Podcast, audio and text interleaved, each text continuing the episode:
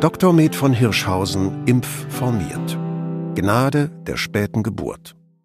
Meine Mutter hat meinen Impfpass wie ein Schatz gehütet. Es ist wirklich ein historisches Dokument. Ich wurde noch gegen Pocken geimpft und gegen Polio nach dem Motto Schluckimpfung ist süß, Kinderlähmung ist grausam. Kein Kind braucht heute noch Pocken zu fürchten, denn die Viren fanden irgendwann keine ungeschützten Menschen mehr. Viren sind ja eher Gelegenheitsdiebe. Wenn sie keiner reinlässt, langweilen sie sich zu Tode. Auch Polio ist fast weltweit ausgerottet. Ein grandioser Erfolg. Ein Freund von mir, heute über 80 Jahre, hatte als Junge noch Polio, sprich Kinderlähmung, und plagt sich noch immer mit den Folgen. Meine Generation weiß zu schätzen, was ihr erspart blieb. Hoffentlich die nächsten Generationen auch.